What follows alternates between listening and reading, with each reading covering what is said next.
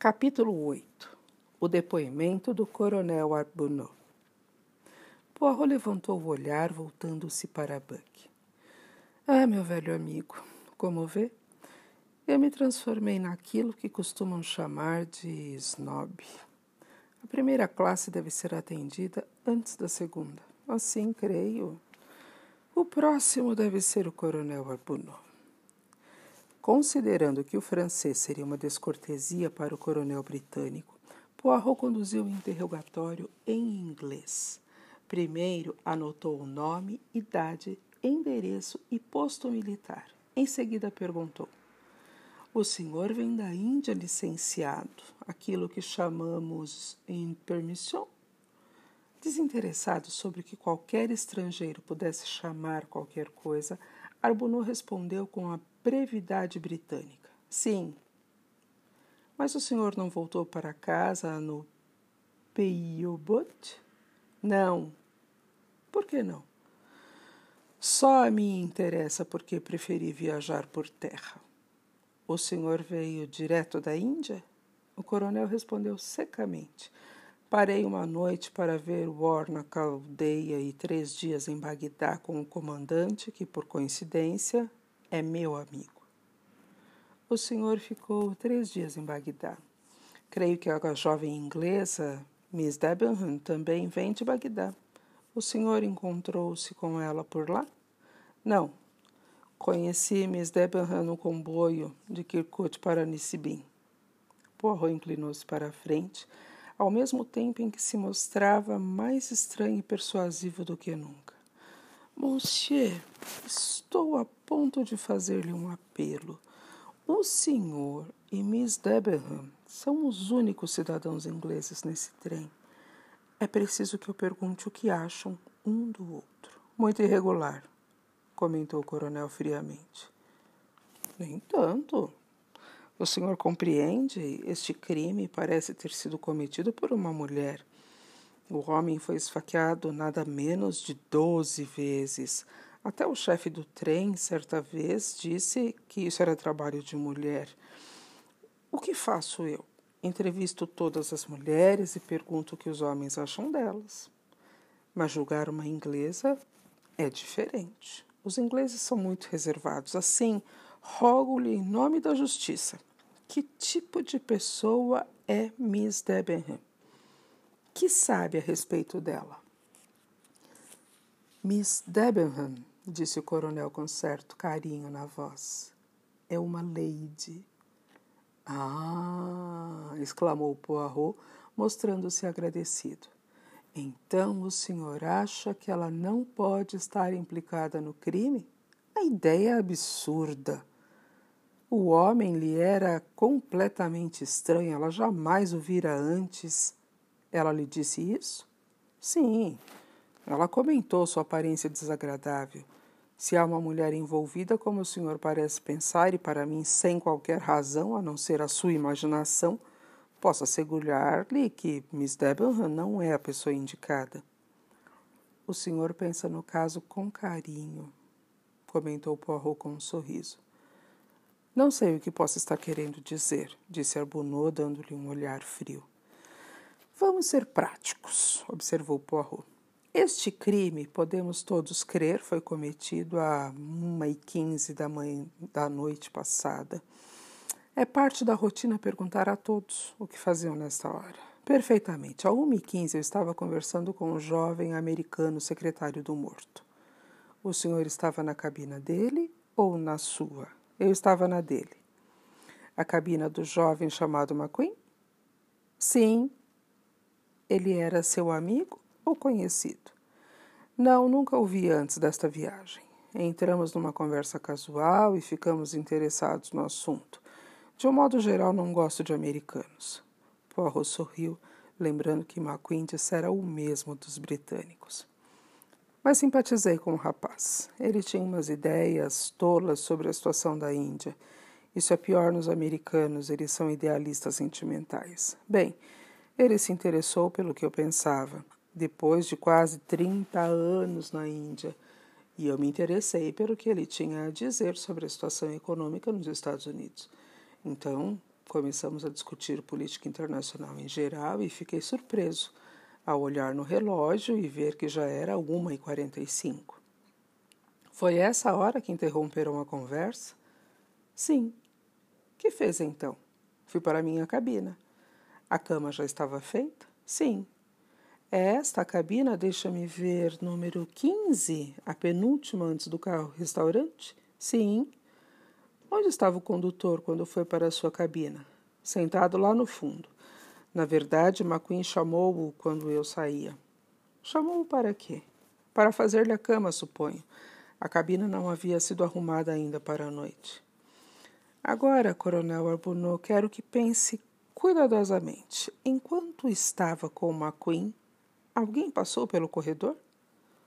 Um bocado de gente, creio eu, não estava prestando atenção. Ah, mas estou me referindo a, digamos, durante a última hora e meia da conversa. Os senhores saíram em Vinkovich, não? Sim, mas só por um minuto.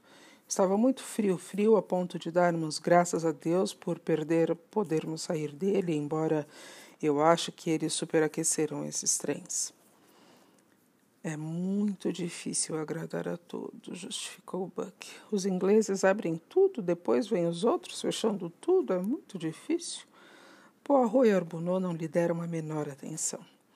Agora, monsieur, concentre-se um pouco. Estava frio lá fora. Os senhores voltaram ao trem, sentaram-se novamente. O senhor fumou um cigarro, um cachimbo. Cachimbo. McQueen fumava cigarros. O trem sai novamente. O senhor fuma seu cachimbo, discutem a situação da Europa, do mundo. É tarde. A maior parte das pessoas já se recolheu. Alguém passa no corredor? Difícil dizer. Arbunot fez um esforço de memória. O senhor sabe, eu não prestei atenção. Mas o senhor tem o senso de observação de soldado. O senhor nota as coisas sem notar, digamos assim. Não, não poderia dizer. Não me lembro de ninguém, exceto do condutor. Espere um momento, sim.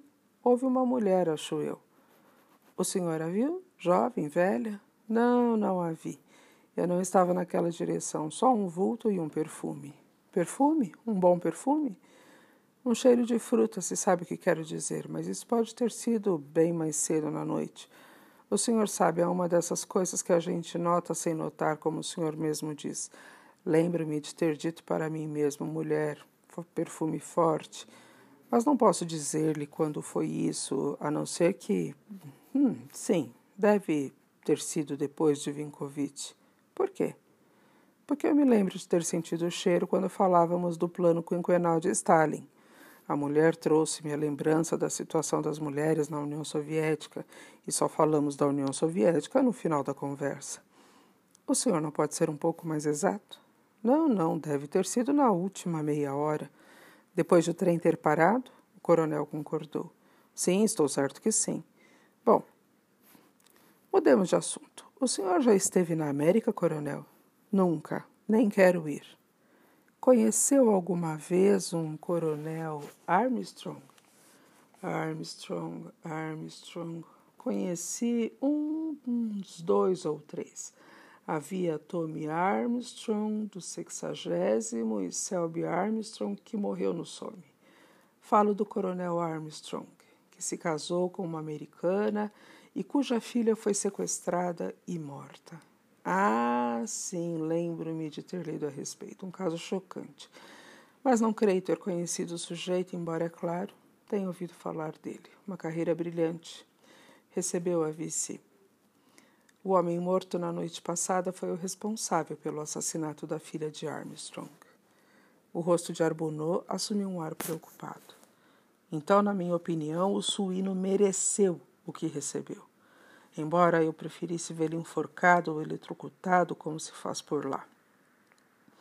O senhor prefere de fato a lei e a ordem à vingança pessoal? Bem, não se pode ficar tendo duelos sangrentos ou esquartejando-se uns aos outros como os corsos ou a máfia. O júri é um bom sistema. Sim, Poirot observou por um ou dois minutos. Estou certo de que seria assim com o senhor. Bem, não creio que haja mais alguma coisa a perguntar-lhe. Ah, algo de que possa se lembrar que agora lhe pareça suspeito? Não, disse Arbunô depois de pensar um pouco. Nada, a não ser. Sim, continue, eu lhe peço. Bem, não é nada realmente, mas o senhor disse alguma coisa? Sim, sim, prossiga. Não é nada, apenas um detalhe. Apenas quando voltei à minha cabine notei que a última porta, o senhor sabe? Sim, número 16. Bem, a porta não estava bem fechada e a pessoa lá dentro espiava para fora de um modo furtivo. Depois bateu a porta rapidamente. Claro que não dá, não há nada de extraordinário isso, mas pareceu-me esquisito. Quero dizer, é muito comum abrir-se uma porta e pôr a cabeça para fora quando se quer ver alguma coisa, mas a maneira furtiva com a qual ele o fez hum, me chamou a atenção. Sim, concordou Poirot, meio em dúvida. É, eu lhe disse que não era nada, justificou Arbunot. Mas sabe, sabe como é? Madrugada, tudo calmo, a coisa parece sinistra. Um contrassenso, na verdade. Arbonneau levantou-se e disse: Bom, creio não ter mais nada. Obrigado, Coronel Arbonneau, não há mais nada. O militar hesitou por um minuto. Sua irritação inicial por ser interrogado por estrangeiros desaparecera. E é, sobre Miss Debenham, é, os senhores podem estar certos de que ela é direita. É uma pouca saíbe, disse contrafeito e retirou-se. O quê? Perguntou o Dr. Constantine. O que significa Puka Sahib? Significa que o pai e os irmãos de Miss Debenham estiveram na mesma escola que o coronel Arbonneau. Oh, mas isso não tem nada a ver com crime, disse o médico desapontado. Exatamente, concordou Poirot, mergulhando em pensamentos e tamborilando com os dedos na mesa. Em seguida, levantou os olhos. O coronel fuma cachimbo e na cabina de Mr. Hatchet havia um limpador de cachimbo. Hatchet só fumava charutos. Você acha? Ele é o único entre os homens que admite fumar cachimbo. Eu sabia do coronel Armstrong, talvez na verdade. Talvez na verdade o coronel Armstrong o conhecesse, embora não o dissesse. Então acha possível que. Poirot balançou a cabeça com energia. É exatamente isso. É impossível, realmente impossível, que um honrado, tolo e arrogante inglês esfaquei um inimigo doze vezes. Vocês não, não percebem, meus amigos, o quanto isso é impossível? Essa psicologia, comentou Buck. E é preciso respeitar a psicologia. Este crime tem uma assinatura que é evidentemente a do Coronel Arbonneau. Ah, bom, mas passemos a outro passageiro. Desta vez, Buck não mencionou o italiano, mas pensou nele.